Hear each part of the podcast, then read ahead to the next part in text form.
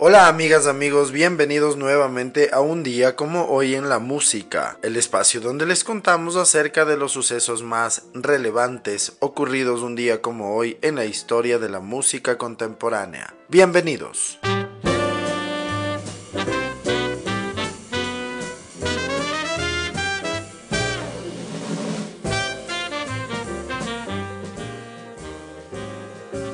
Un día como hoy en el año de 1919, nace en Pittsburgh, Pensilvania, el baterista y band líder Art Blakey. Trabajó con Thelonious Monk, Charlie Parker y Dizzy Gillespie. Murió a los 71 años en Nueva York el 16 de octubre de 1990.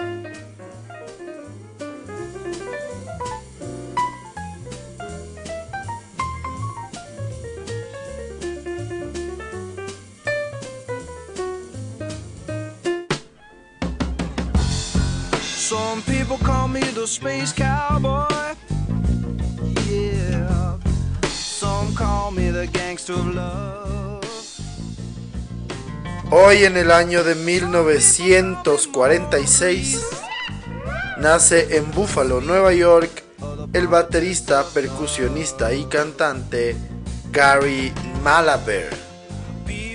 Él fue componente de la agrupación Steve Miller Band.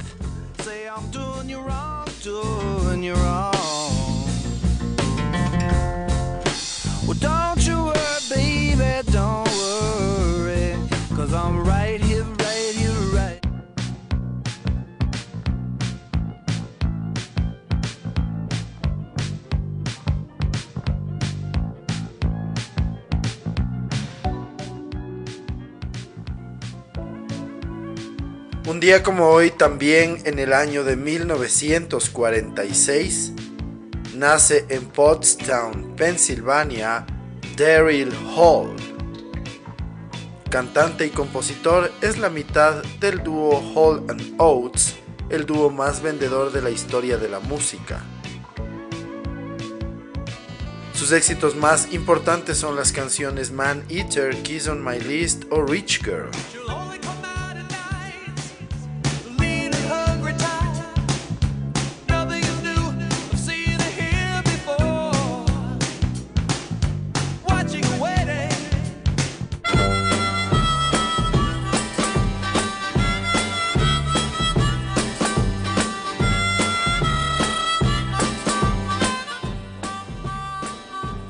Día como hoy en 1962, los Beatles entran por primera vez en las listas británicas de singles con la canción Love Me Do. El tema llegará solamente al puesto 17, sin embargo, dos años después, en pleno apogeo de la Beatlemanía, será número uno en los Estados Unidos.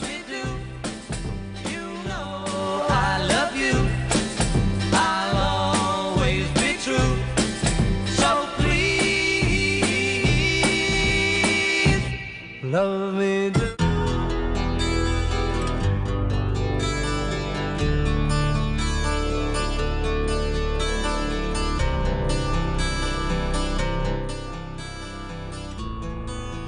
día como hoy, en el año de 1973, nace en Middle River, Maryland, el guitarrista Mike Smith.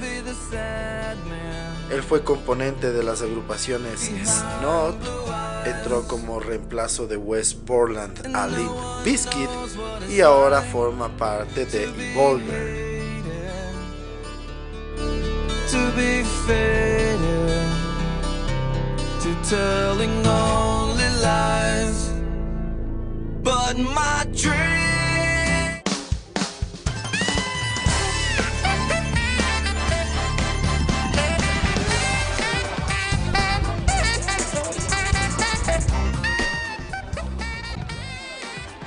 Un día como hoy, en el año de 1975, debuta en la NBC el popular programa Saturday Night Live, conocido como el SNL.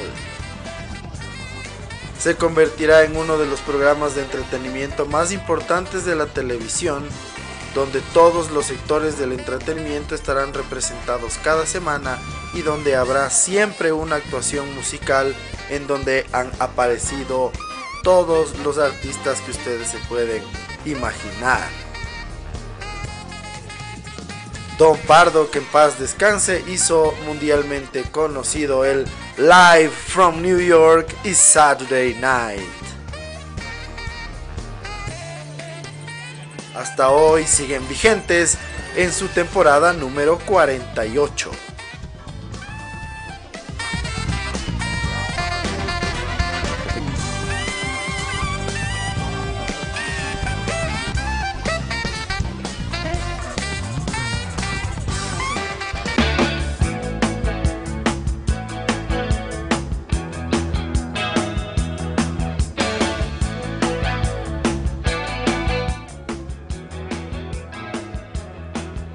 Hoy en el año de 1980, Zenyatta Mondata se convertirá en el segundo número uno de la lista británica de álbumes para The Police.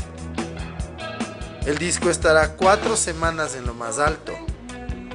Este es el segundo de los tres discos consecutivos que el grupo publicará en el mes de octubre en diferentes años.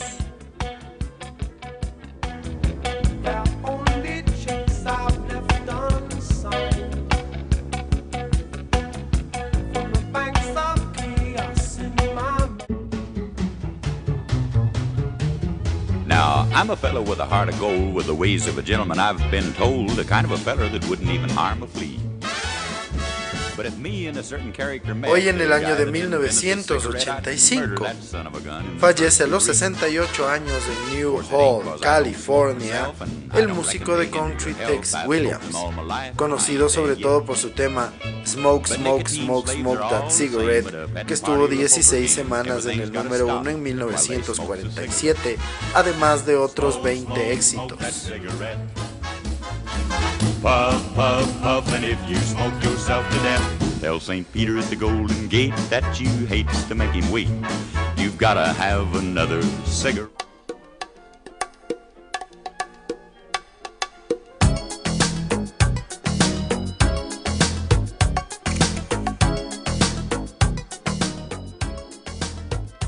Un día como hoy en el año de 1986, True Blue de Madonna se convierte en el tercer número uno en la lista británica de singles para la artista.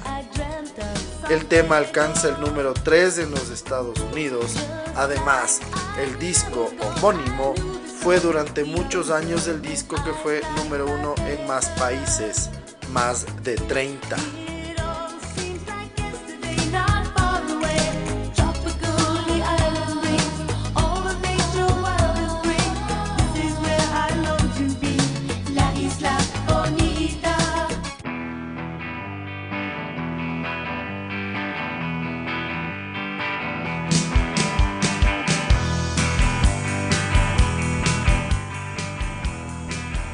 Día como hoy en el año de 1990, el baterista Dave Grohl toca su primer concierto con Nirvana cuando se presentan en el North Shore Surf Club en Olympia, Estados Unidos.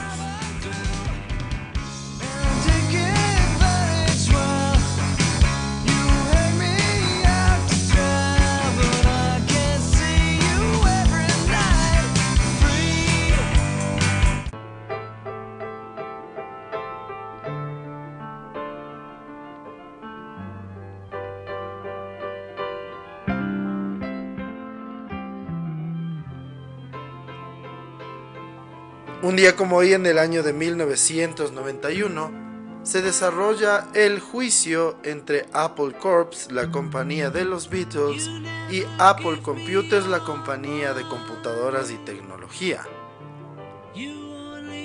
El juicio se da por el control de la marca y los derechos de la imagen de la manzana. La demanda interpuesta por la discográfica de la agrupación de Liverpool se resolverá por el pago de 29 millones de dólares por parte de la gigante de la informática.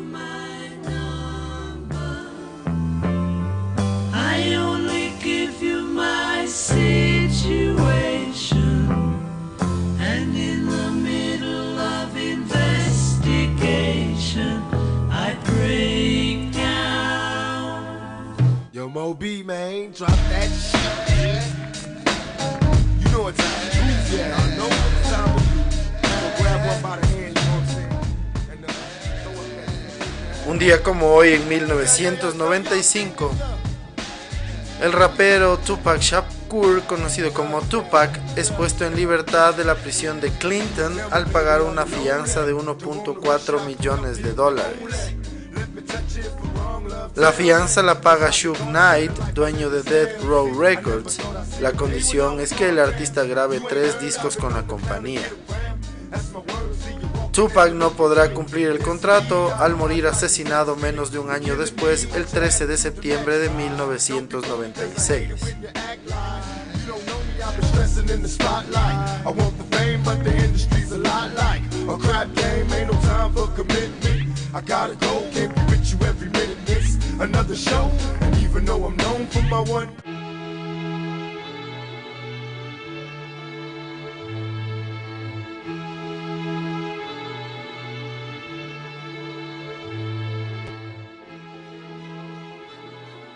Un día como hoy en 1997, The Verve consiguen el número uno de la lista británica de álbumes con el disco Urban Hymns. El disco es su tercer trabajo y hoy en día sigue estando entre los 20 álbumes más vendidos en la historia de la música británica. El disco permanecerá 12 semanas no consecutivas en lo más alto 42 semanas en el top 10 y 162 semanas en la lista en total.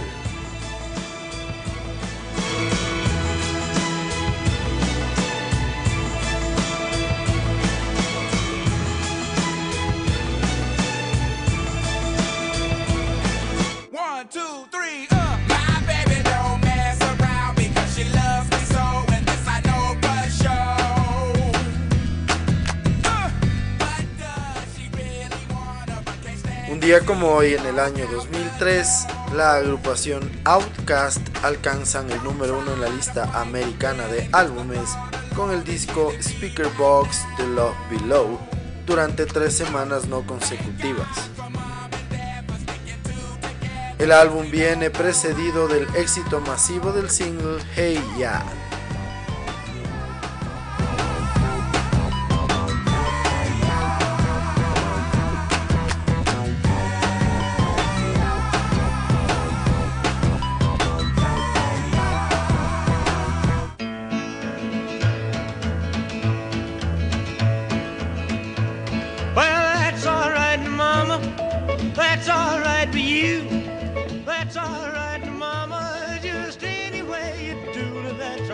En el año 2003, asimismo, la revista Mojo, a través de una encuesta a sus lectores, realiza una votación en donde se les pide que definan el momento más importante de la historia del rock. La gente vota a la sesión de grabación de That's Alright de Elvis Presley como el momento más importante de la historia. Bob Dylan y su paso del acústico al eléctrico en 1965 es el segundo y el tercero queda White Riot, el debut de The Clash en 1977.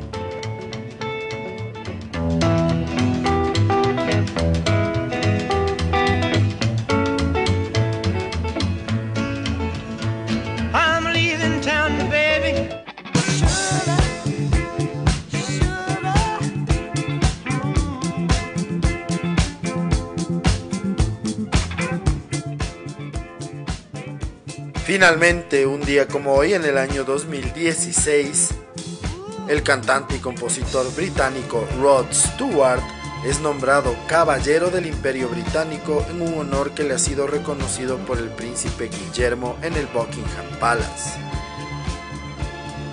Sir Rod Stewart ha sido reconocido por su contribución a la música y a sus obras de caridad. Rod Stewart apareció usando la ropa tradicional escocesa, homenajeando su ascendencia escocesa.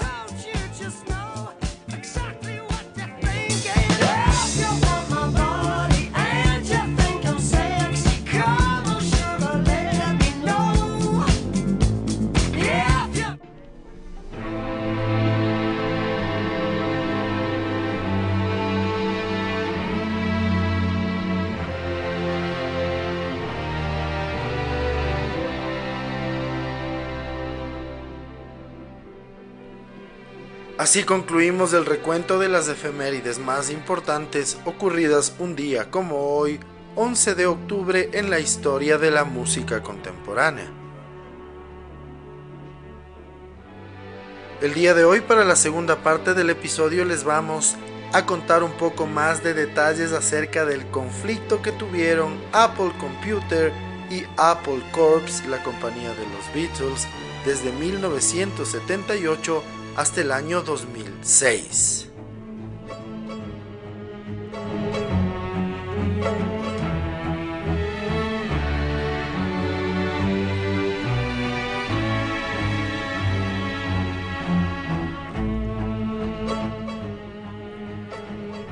Entre los años de 1978 y 2006 había muchas disputas legales entre Apple Corps, propiedad de los Beatles, y el fabricante de computadoras Apple Computer, ahora Apple Inc., sobre quién tendría los derechos de marca, especialmente sobre el uso de la palabra Apple y de la manzana como logotipo. En 1978, Apple Corps, compañía que administraba y trabajaba con los Beatles, además de ser dueños de su sello discográfico Apple Records, presentó una demanda en contra de Apple Computer por infracción de los derechos de marca. El caso fue resuelto en 1981 con el pago de una cantidad no revelada que recibió Apple Corps. Como condición del acuerdo, Apple Computer aceptó no entrar al negocio de la música y Apple Corps aceptó no entrar al negocio de las computadoras. En 1986, Apple Computer agregó MIDI y grabadora de audio a sus computadoras, las cuales también incluían el avanzado chip de sonido Ensoniq 5503 DOC hecho por el famoso fabricante de sintetizadores Ensoniq, incluido en las computadoras Apple Second Generation. En 1989, esto provocó que Apple Corps demandara de nuevo alegando la violación del acuerdo hecho en 1981. El resultado de este litigio fue efectivamente el fin de cualquier futuro desarrollo de las altamente rentables Apple Second Generation, el fin de las incursiones de ese entonces de Apple Computer en el campo de la multimedia en conjunto con otras compañías y el fin de cualquier futuro avance en el hardware musical de la Macintosh.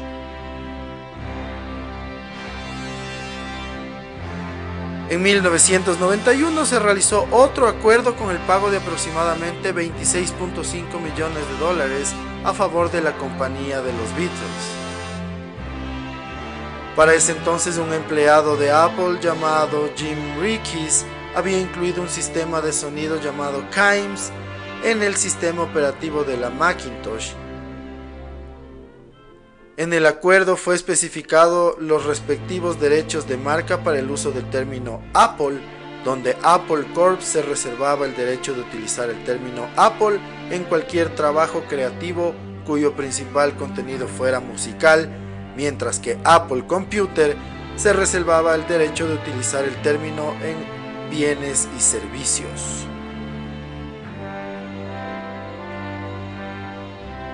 En septiembre de 2003, Apple Corps demandó de nuevo a Apple Computer, esta vez por incumplimiento de contrato por utilizar el logotipo de la manzana en la creación y funcionamiento de la tienda virtual de música iTunes. Todo esto fue resuelto el 29 de marzo de 2006 en un acuerdo extrajudicial. Las relaciones entre las dos compañías para el año 2007 se empezaron a ver mejoradas en la conferencia Macworld en enero de ese año, cuando Steve Jobs presentó bastante contenido destacado de los Beatles en su presentación de Keynote y en la demostración del iPhone. Durante ese año, en la conferencia All Things Digital, Jobs citó la canción de los Beatles Two of en referencia a su relación con el copanelista y presidente de Microsoft, Bill Gates. Es así que se entendió que la disputa finalmente había terminado, además que Steve Jobs reconoció públicamente la inspiración en los Beatles para el desarrollo de su marca.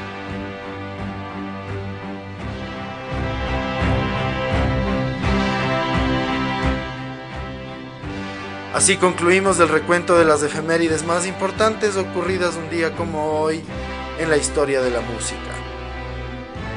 Esperamos que nos sigan acompañando en los siguientes episodios. Muchísimas gracias. Chao.